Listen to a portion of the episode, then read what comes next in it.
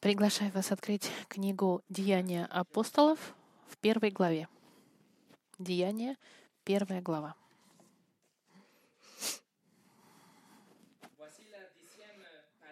Сегодня это десятая часть серии, в которой мы пролетаем над каждой книгой Библии и ищем святость Божью через Слово Божье. Если вы помните, мы изучали характеристики Бога. И когда мы подошли к святости Бога, дорогой друг задался вопросом, как можно видеть святость Бога? И начиная с этого мы начали другое путешествие через Старый Завет. И мы закончили Старый Завет и начали теперь Новый Завет на прошлой неделе. Мы закончили уже четыре Евангелия, мы сейчас очерчиваем святость Бога. И мы видим, что в Новом Завете, в Евангелиях, святость Господа светит ярче, чем когда-либо, потому что мы видим рождение, жизнь, воскрешение и деяние Христа, который является Богом во плоти. И сегодня мы продолжаем наше изучение, начиная с книги «Деяний». Книга Деяний называется также Книга Деяний апостолов, потому что она рассказывает жизнь апостолов, жизнь первой церкви сразу же после воскрешения и воскрешения, воскрешения и вознесения Христа. Можно видеть в этой книге исполнение очень важное э, и очень не, достижения апостола Павла и апостола Петра.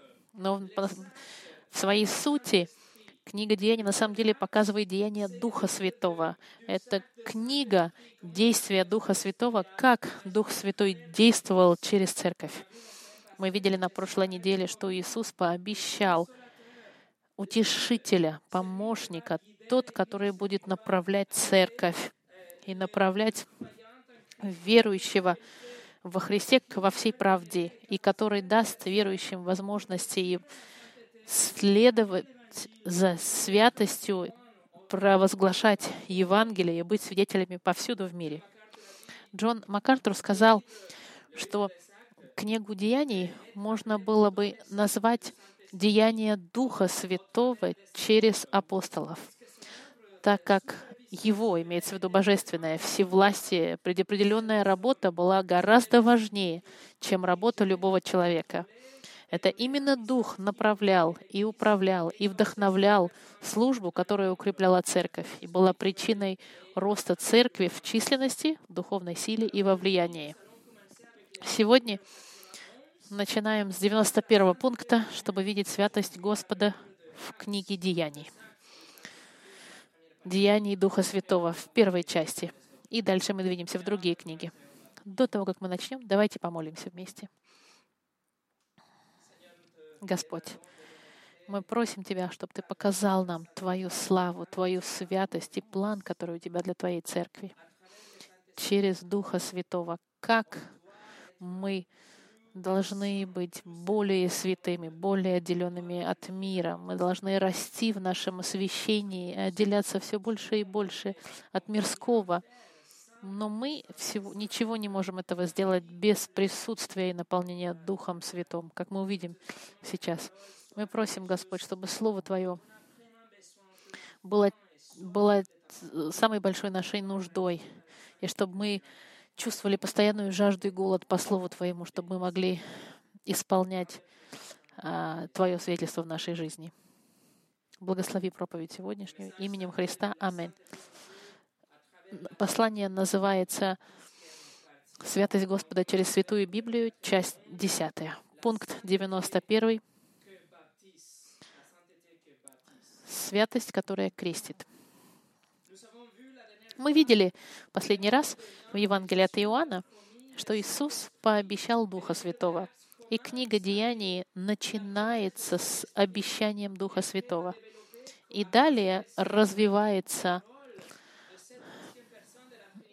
роль этой третьей личности, роль Духа Святого в церкви и в жизни всех верующих.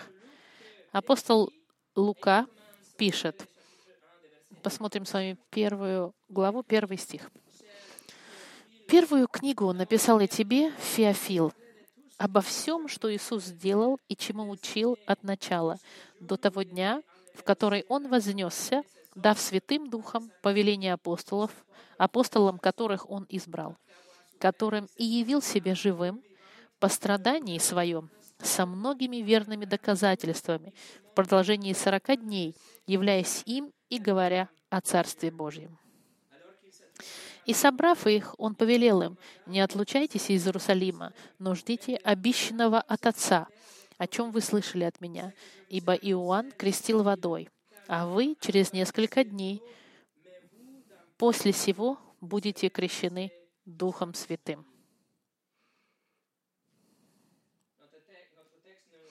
Наш сегодняшний текст нам напоминает, что Иоанн Креститель крестил людей в воде. Он полностью погружал людей в, в реку Иордан, чтобы крестить их. Но обещание Отца заключалось в том, что Дух Святый, Святой будет крестить людей, будет полностью окружать и да, Духом Святым и это обещание Христа и Сына и, и Отца. Третья личность Троицы — тот, который равен Отцу в своей сути, равен Сыну в своей сути, э, равен в своей силе, в своем величии, в своем всезнании, во всех характеристиках, просто у него другая роль. Третья личность Троицы — вечный Бог, без начала, без конца — с познанием совершенным и с мудростью совершенной, со святостью совершенной, полностью не тронутой коррупцией миром, ни грехом, полностью в соответствии с волей Отца, Он будет крестить или погружать верующих в самого себя. Дух Святой всегда был активен в истории человечества, но другим способом — в творении Он был, с пророками Он присутствовал, со служителями. Дух Святой был всегда присутствовал, но в определенные моменты для того, чтобы исполнить определенные действия, например, как с Гидеоном или с Самсоном, или с царем Давидом, или с царем Саулом, в определенные моменты он присутствовал для исполнения деяний. Но обещание Нового Завета — заключается в том, что верующие, как вы и я, мы будем и мы являемся погруженными постоянно в Дух Святой. Мы крещены навсегда Духом Святым. Новый Завет, который был заявлен Иеремией и Иезекиилем, очень четко говорит, что Дух Божий будет жить в верующих — как никогда раньше это не происходило, постоянным образом. Поэтому Дух Святой и святость Бога в Духе Святом приходят, чтобы остаться в вас.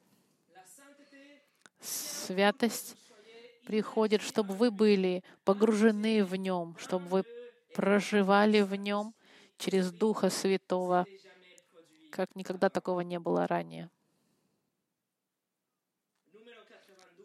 92 пункт. Святость наполняет. В книге Деяний во второй главе, через 10 дней после текста, который мы с вами зачитали, когда Иисус э, говорил об этом обещании, это вообще произошло в день э, Пятидесятницы, 50 дней после смерти и воскресения Христа. И сейчас Святой Дух приходит, чтобы наполнить и покрестить постоянным образом церковь и каждого верующего впервые. Посмотрите вторую главу, первый стих, с первого по четвертый стих. При наступлении дня Пятидесятницы все они были единодушно вместе, и внезапно сделался шум с неба, как бы от несущегося сильного ветра, и наполнил весь дом, где они находились, и явились им разделяющие языки, как бы огненные, и почили по одному на каждом из них.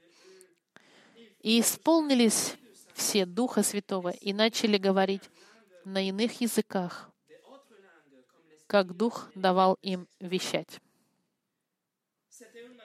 Это было проявление, э, не, не, божественное проявление Духа Святого. Сначала шум от сильного ветра, и потом мы видели и огненные языки, которые были на каждом верующем.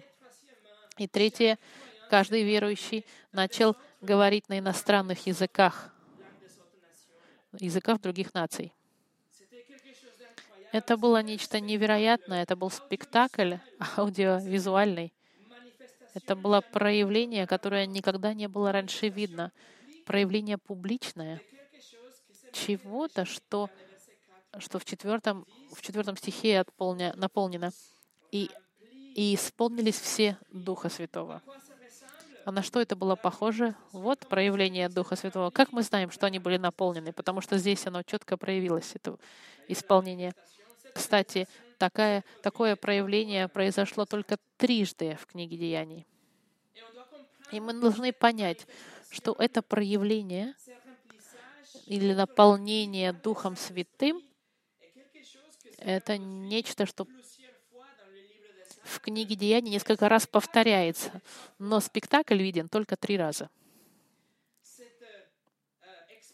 Это выражение наполнения Духа Святого, мы это поймем как сила или особенная, э, особенная особенный момент, когда Святой Дух проявляет себя особенным образом.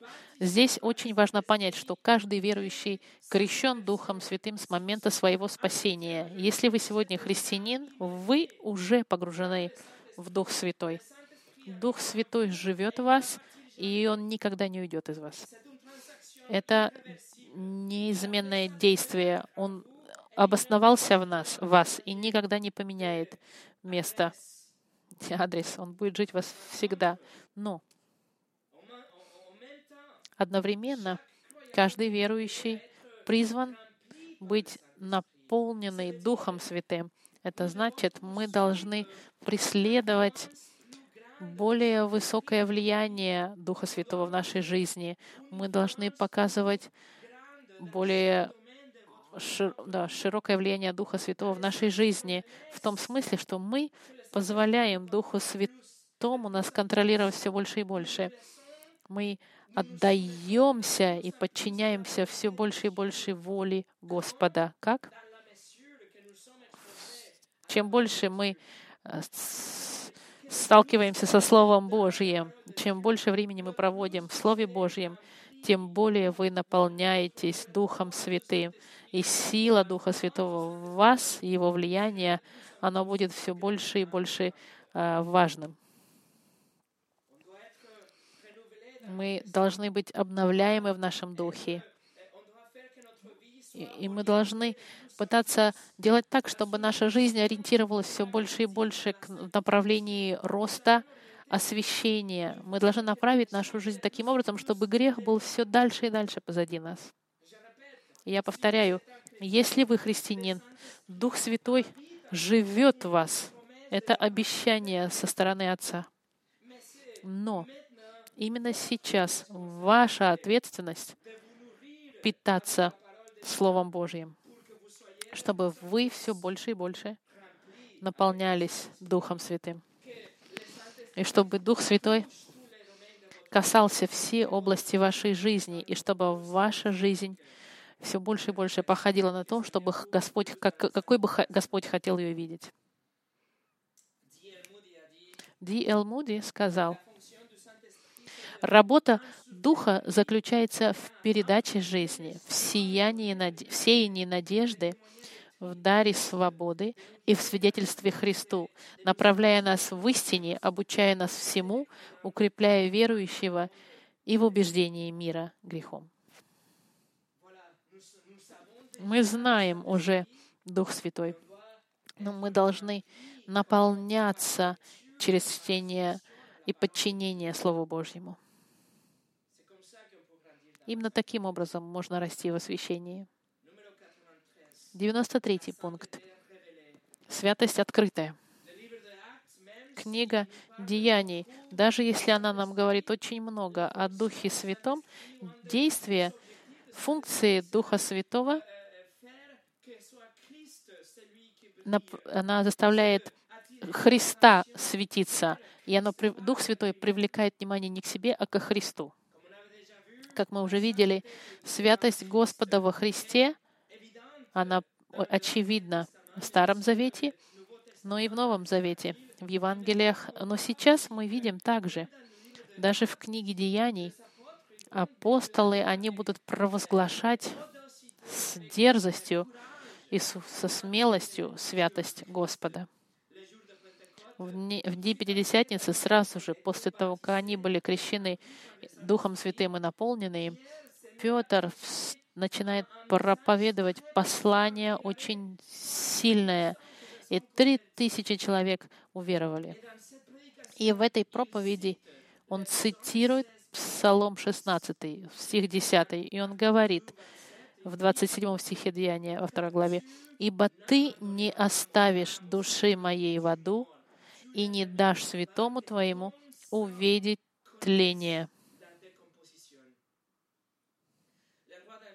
Царь Давид в Псалме 16, то, что сейчас цитирует Петр, царь Давид говорил о своем собственном опыте, но одновременно он смотрел профи, про, пророческим образом на главного царя, спасителя, который должен был прийти.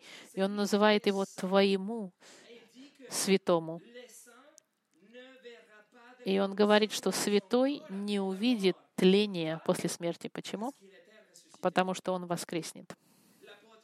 Апостол Павел цитирует тот же самый псалом в 13 главе Деяний. Но посмотрите теперь третью главу Деяния. Петр только что исцелил хромого, и в очередной раз он начинает проповедовать. 3 глава, 13 стих. Петр говорит, «Бог Авраама и Исаака и Иакова, Бог отцов наших, прославил Сына Своего Иисуса, которого вы предали и от которого отреклись перед лицом Пилата, когда он полагал освободить его. Но вы от святого и праведного отреклись и и просили даровать вам человека убийцу. Иисус Христос здесь называется святого и праведного. И никто не может быть назван святым и праведным, потому что это характеристики Бога. Но Иисус является Богом с той же сутью, с Богом Отцом. И Петр говорит, Он святой и праведный. Конечно, это подтверждение божественной природы Христа.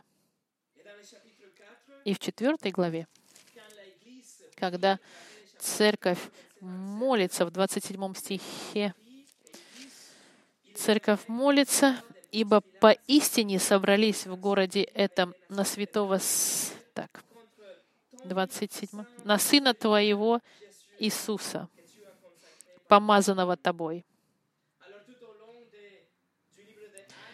Во время всей книги Деяний Дух Святой дает апостолам ясность и дерзость провозглашать святость Иисуса и божественность Иисуса перед миром. 94 пункт. Святость э, не могу найти слово для фансе, это больше святость обиженная.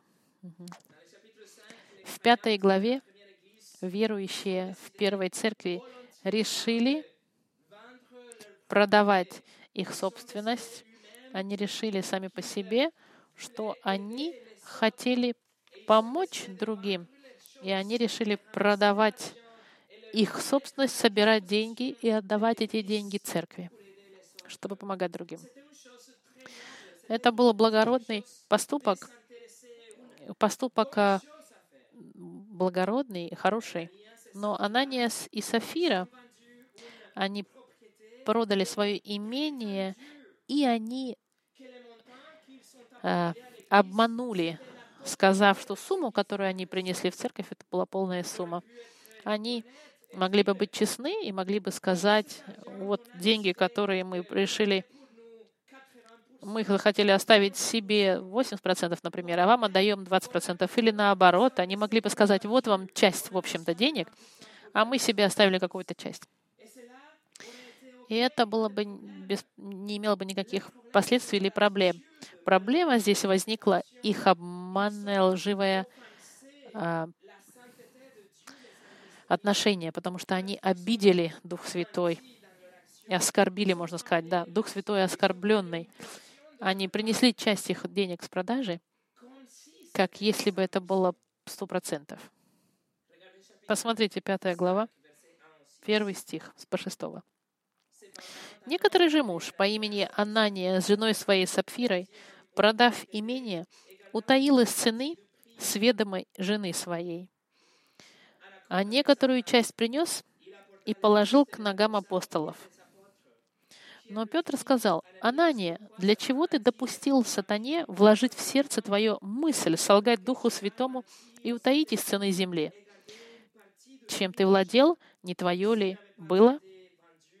И приобретенная продажей не в твоей ли власти находилась? Для чего ты положил в сердце своем? Ты солгал не людям, а Богу.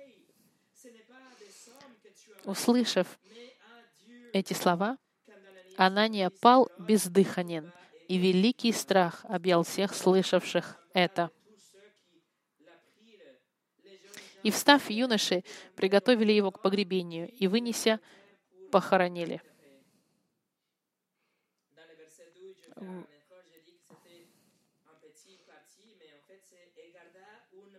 Во втором стихе я, а, я не совсем точно сказал. Здесь написано, что он сохранил часть от цены.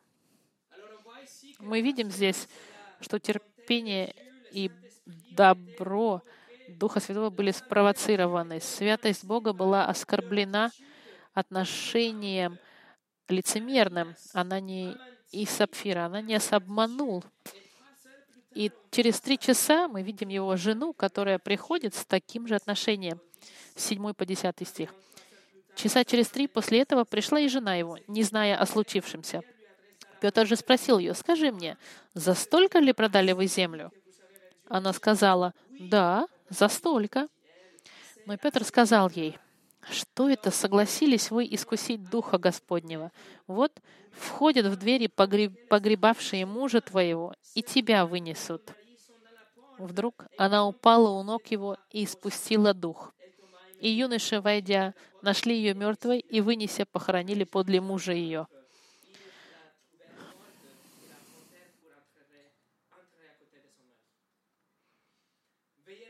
Обратите внимание, что в третьем стихе Дух Святой называется Духом Святым.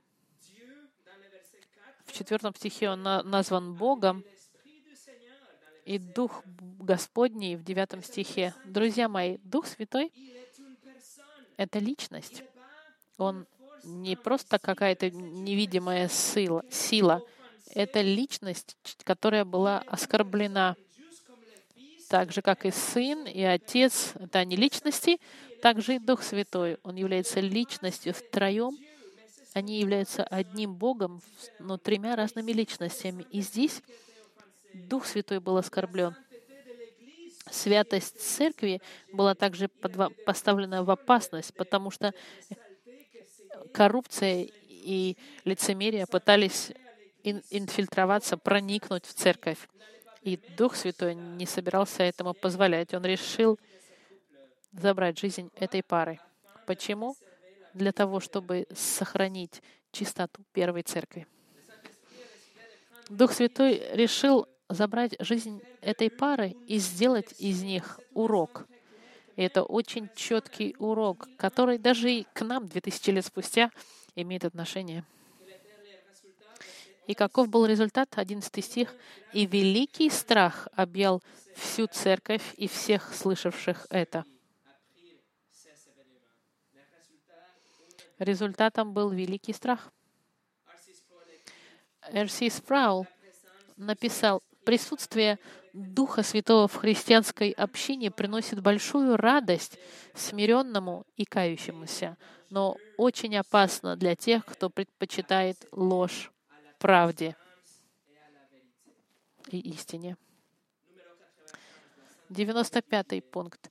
Святость умноженная. Последний пример книги Деяний. Есть много примеров в книге Деяний. Дух Святой опыт, э, больше, э, очень много раз используется в книге Деяний.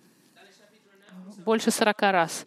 В 9 главе мы видим с вами, как фарисей Савл, который ненавидел христиан и ненавидел имя Иисуса, он преследовал и бросал в, тюрьмы семьи целые и даже обещал публичные э, э, публичные казни для верующих, как это произошло со Степаном. И он путешествовал на большие расстояния, чтобы остановить христиан. И он думал, что он сможет полностью уничтожить христианство. Но Господь невероятным образом решает изменить сердце этого человека и дал Савлу новую природу и сделал из Савла великого апостола Петра, Павла, простите. И теперь с Павлом со стороны церкви был мир в церкви на какой-то сезон. Не было преследований. Посмотрите, 9 глава, 31 стих.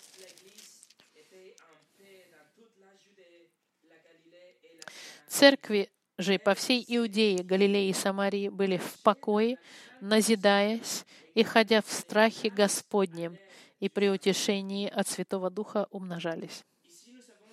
Здесь мы видим маленькое заключение секции книги Деяний, в которой сказано, что церковь увеличивалась в количестве, умножалась.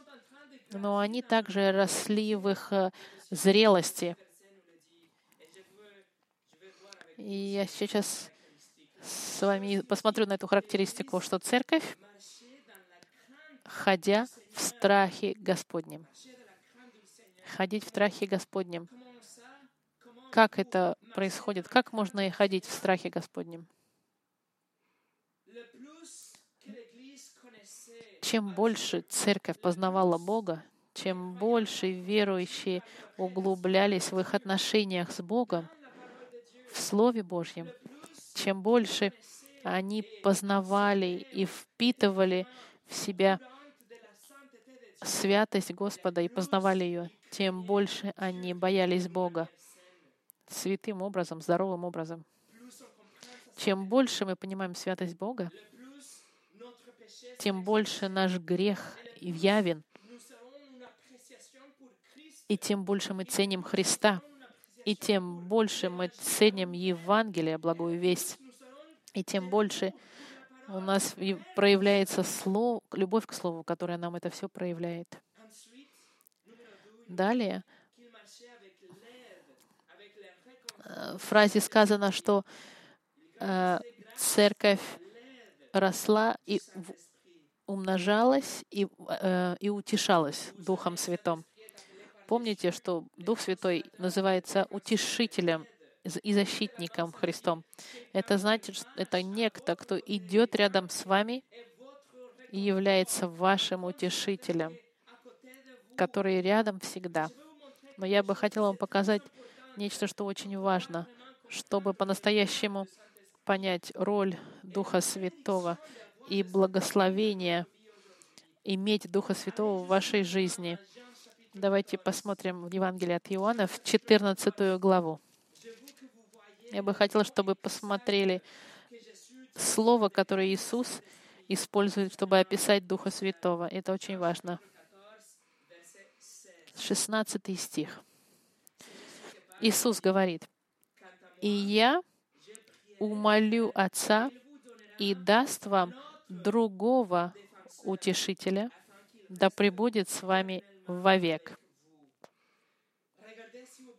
Посмотрите слово другого. Что значит другой утешитель? В греческом есть две, два способа сказать другой. Первое слово, которое можно использовать другой, это э, этерос, гетерос. Это значит другой тип, другой вариант, нечто отличное, другой жанр, друг, абсолютно другая вещь. Например, когда Иисус сказал, мы не можем служить двум характерам Богу и богатству, например. Вот это другое Бог и нечто другое. Окей, okay? это имеется в виду другое. Гетерос. Второе слово, которое используется другого, это алос. Это значит другой, но такого же типа, с такой же природой, с такой же сутью. Это другой, но такой же. Когда маги принес, пришли Иисуса после рождения, и они возвращаются к себе, Библия говорит, что они взяли другой путь, чтобы, чтобы не проходить через царя Ирода. Другой путь — это все равно путь, но просто отличный. И, или как Иисус, когда сказал, что если кто-то ударит нас по одной щеке, мы должны, можем дать им вторую щеку, другую щеку. Это другая щека, но та же самая суть. Это щека. Поэтому, когда Иисус сказал, «Я умолю Отца и даст вам другого утешителя», Он использует слово «алос», которое значит «другого, как я», такой же по сути, такой же по природе, другой защитник, чтобы Он с вами пребудет с вами вовек это защитник, как Иисус, только другую, другой роль имеет. Но это та же природа, тот же тип, та же суть. Иисус здесь говорит, я вам пошлю кого-то такого же, как я. Иисус отправил похожего на себя, той же любовью, с, той же, с тем же состраданием и с той же силой. И именно Он идет рядом с вами всегда.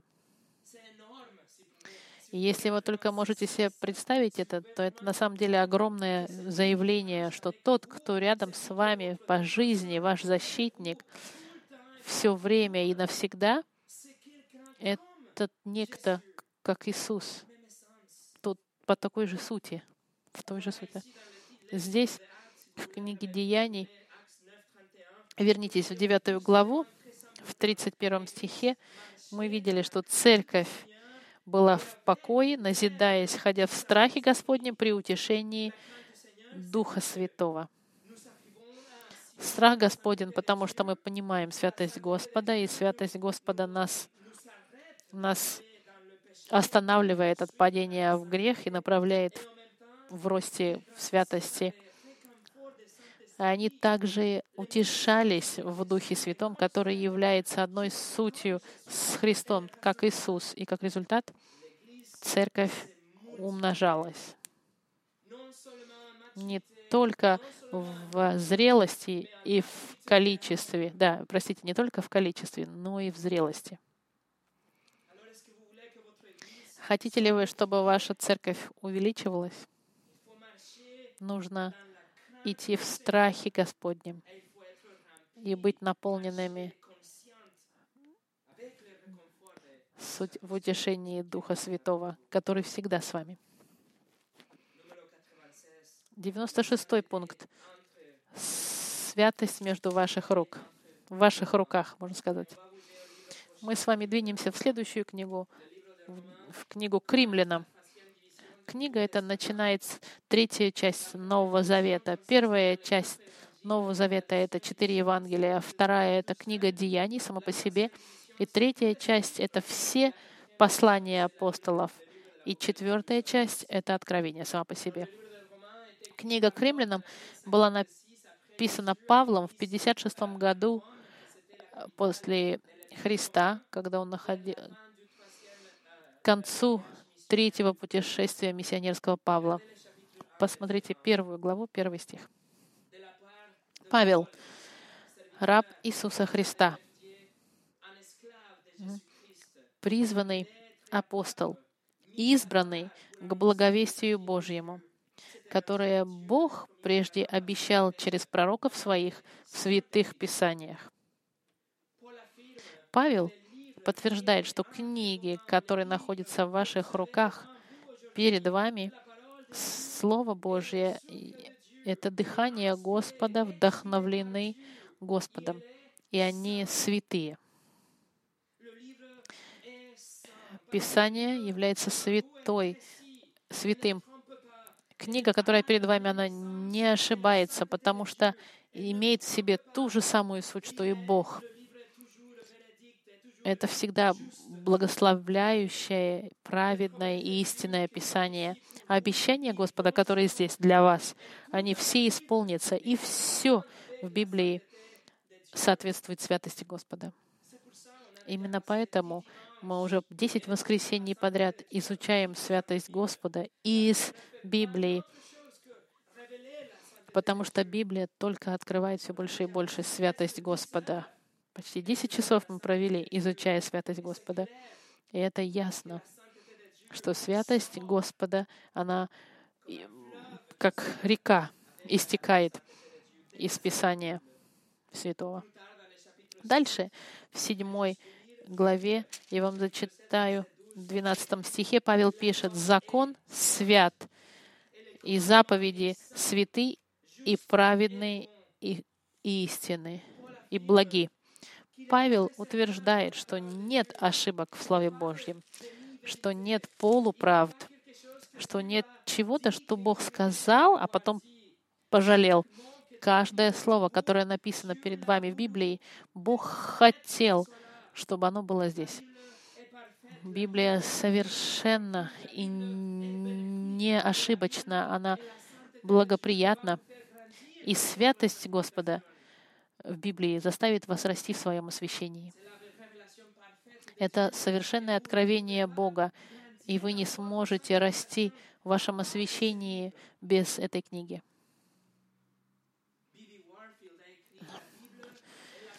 Биби Уорфилд написал, что Библия — это Слово Божье таким образом, что когда говорит Библия, говорит Бог. 97 пункт святость предписана.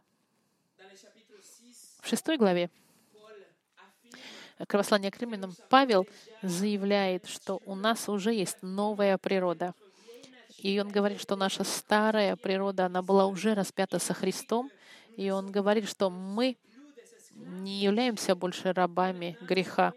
Мы, у нас есть возможность и свобода, чтобы следовать за святостью и, и быть похожими на Христа. Раньше у нас такого не было, но сейчас у нас есть власть быть отделенными от греха и сказать «нет» греху и «да» Слову Божьему. В 6 главе, в 12 стихе, с 12 по 14 стих, посмотрите. Итак, да не царствует грех в смертном нашем, те, вашем теле, чтобы вы, чтобы вам повиноваться ему в похотях его и не предавайте членов ваших греху в орудие неправедности, но представьте себя Богу, как ожившие из мертвых, и члены ваши Богу в орудие праведности. Грех не должен над вами господствовать, ибо вы не под законом, но под благодатью. Как верующие,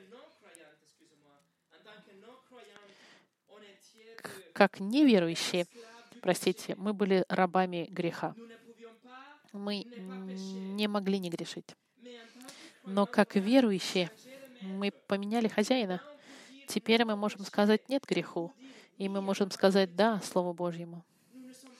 Мы больше не рабы греха, мы сейчас рабы Христа, и мы хотим исполнять Его волю. Да, мы можем иногда пасть в грех, но мы не даем греху контролировать нашу жизнь. Это мы кто должны контролировать грех, а не наоборот. И мы призваны расти в святости, мы, нам приказывает, чтобы мы уменьшали наш грех. Джон Кальвин хорошо сказал, даже если грех все еще проживает в нас, он не должен управлять нами, так как сила освящения должна быть выше греха, чтобы наша жизнь свидетельствовала, что мы настоящие члены Христа. 98 пункт. Святость а, предложена, подарена, предложена. В 12 главе Павел пишет в первом стихе. «Итак, умоляю вас, братья, милосердием Божьим, представьте тела ваши в жертву живую, святую, благоугодную для разумного служения вашего.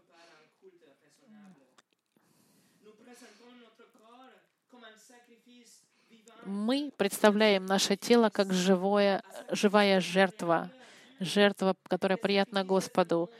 Жертва животных в старозаветные времена, она уже больше не необходима и не требуется благодаря жертвенной смерти Христа, которого было достаточно, чтобы нас спасти. Однако мы призваны предложить жизнь как живую жертву. Мы предлагаем нашу жизнь, святую жизнь, жизнь, отдаленную от греха, как жертву для Бога. Мы предлагаем нашу жизнь как жертву, неважно в какой области. Это не значит, что нужно быть миссионером обязательно или проповедником или монахом для того, чтобы жить жизнь жертвенную. Нет, жертвенная жизнь — это значит, что мы предложим Господу все, чтобы слава Господа была целью в нашей жизни, что все, что мы делаем, неважно наш возраст или область нашей жизни, все, что мы делаем, цель у наших дел должна быть прославить Господа. Второй стих нам дает больше деталей. Смотрите, на что это похоже, предложить свою жизнь как жертву Богу. 12 глава, 2 стих. «И не сообразуйтесь с веком этим, но преобразуйтесь обновлением ума вашего, чтобы вам познавать, что есть воля Божья, благая, угодная и совершенная». Мы должны быть в мире, но не быть миром. Мы должны быть изменены, обновлены. Наши мысли, наши предпочтения, наши действия, все, что мы хотим и все, что мы делаем, должно быть изменено для того, чтобы мы познавали волю Господа, как пишет Павел. А когда мы знаем волю Господа, мы следуем за ней. И это перейдет в жизнь святости. Видите, все очень связано. Мы знаем Слово Божье, мы знаем Бога через Слово Божье, мы изменены изнутри, и наша жизнь изменяется. Мы преследуем сла, э, святость и прославляем Господа таким образом, потому что мы живем для Него. И в этом заключается жертвенная жизнь для Бога. 99 пункт. Святость в церкви. Следующая книга, послание к Коринфянам, также написано апостолом Павлом в районе 56 года. Церковь в Коринфе — это была проблематичная церковь. Они никак не могли отделиться от влияния культуры. Они были не в состоянии и особенно не хотели разводиться с традициями и привычками, которые они нахватали. Павел в третьей главе в, в 16 стихе, 3 главе пишет, «Раз вы не знаете, что вы храм Божий, и Дух Божий живет в вас? Если кто разорит храм Божий, того покоряет Бог, ибо храм Божий свят, а этот храм — вы». Заключение логическое, что если мы понимаем, что третья личность Бога живет в верующем, то тогда человек верующий является храмом Божьим. Если Дух Святой в каждом верующем, то каждое тело верующего является храмом Божьим, индивидуальным образом, ну и коллективным в том числе. церковь является храмом Бога. Здесь Павел пишет, что то, что пытается, те, кто пытаются разделить церковь или принести от привычки или традиции, чтобы другие не росли духовно, эти будут уничтожены, потому что они пытаются уничтожить храм Божий. Посмотрите шестую главу теперь. Павел предупреждает Коринфян, чтобы они позаботились о своем теле, потому как каждый верующий — это храм Божий. Шестая глава, 19 стих. «Не знаете ли, что тела ваши — храм живущего в вас Святого Духа, которого имеете вы от Бога, и вы не свои?» ибо вы куплены дорогой ценой. Поэтому прославляйте Бога и в телах ваших, и в душах ваших, которые суть Божьи. Павел продолжает ту же самую логику, как в третьей главе, и он говорит, если храм, если церковь является храмом Божьим, и каждый человек тоже, то каждый человек должен заботиться о своем теле. Он нам говорит, что мы должны быть внимательны с сексуальным грехом, с развратом, потому что разврат отличается от других грехов. Почему? Потому что сексуальный грех происходит в теле. И, но если наше тело является храмом Духа Святого, как тогда мы позволяем уничтожать Дух Святой? Да.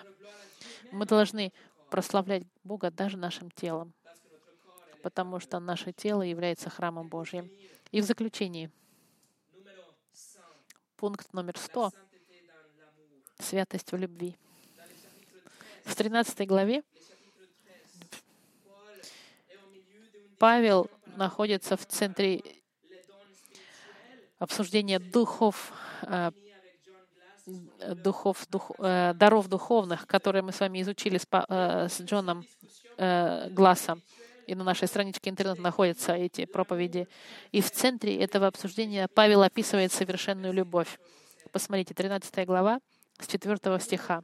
«Любовь долготерпит, милосердствует, любовь не завидует, любовь не превозносится, не гордится, не бесчинствует, не ищет своего, не раздражается, не мыслит зла, не радуется неправде, а сорадуется истине все покрывает, всему верит, на все надеется, все переносит.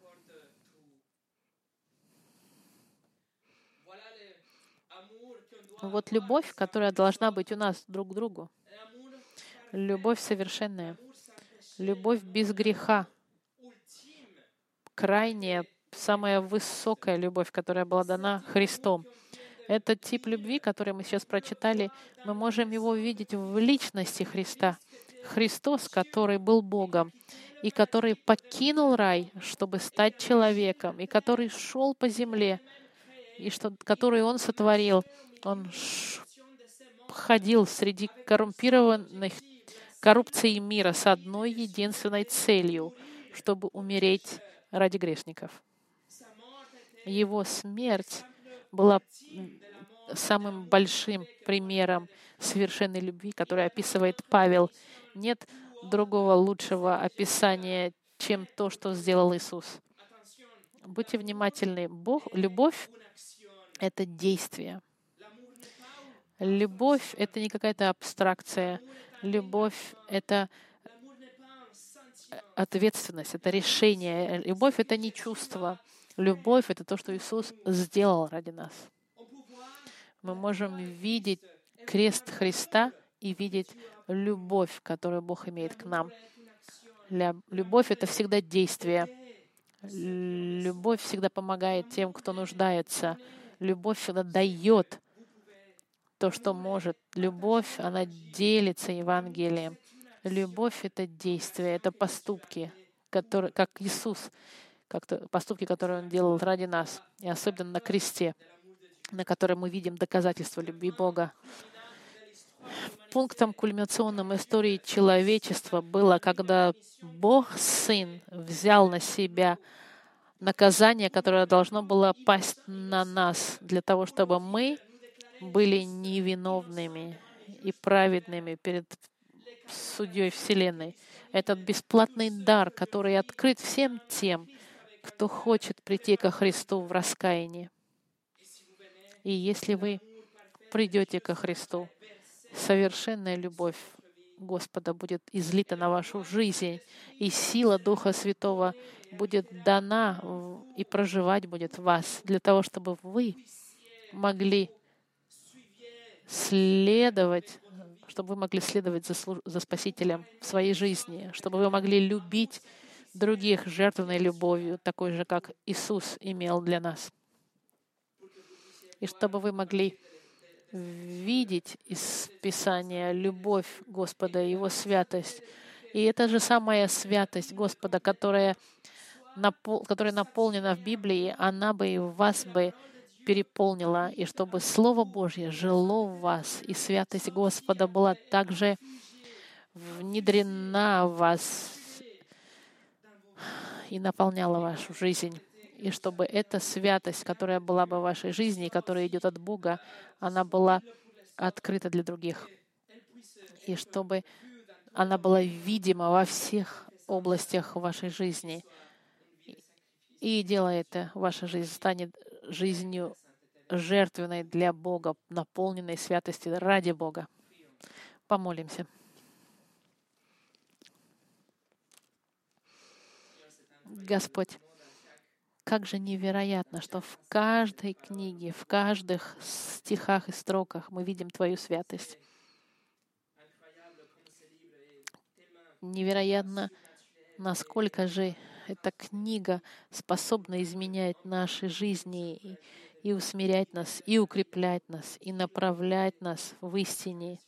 Мы благодарим Тебя, Господь, за Твое Слово и молимся за всех тех, кто Тебя еще не знает сегодня чтобы Ты призвал их и дал им дар раскаяния и дар веры, чтобы они могли прийти ко Христу в смиренном сердце, чтобы они могли быть рождены свыше и могли следовать за Тобой в силе Духа Святого, чтобы они были свидетелями и могли бы делиться благую весть Евангелия вокруг них, и чтобы другие люди приходили и познавали Тебя.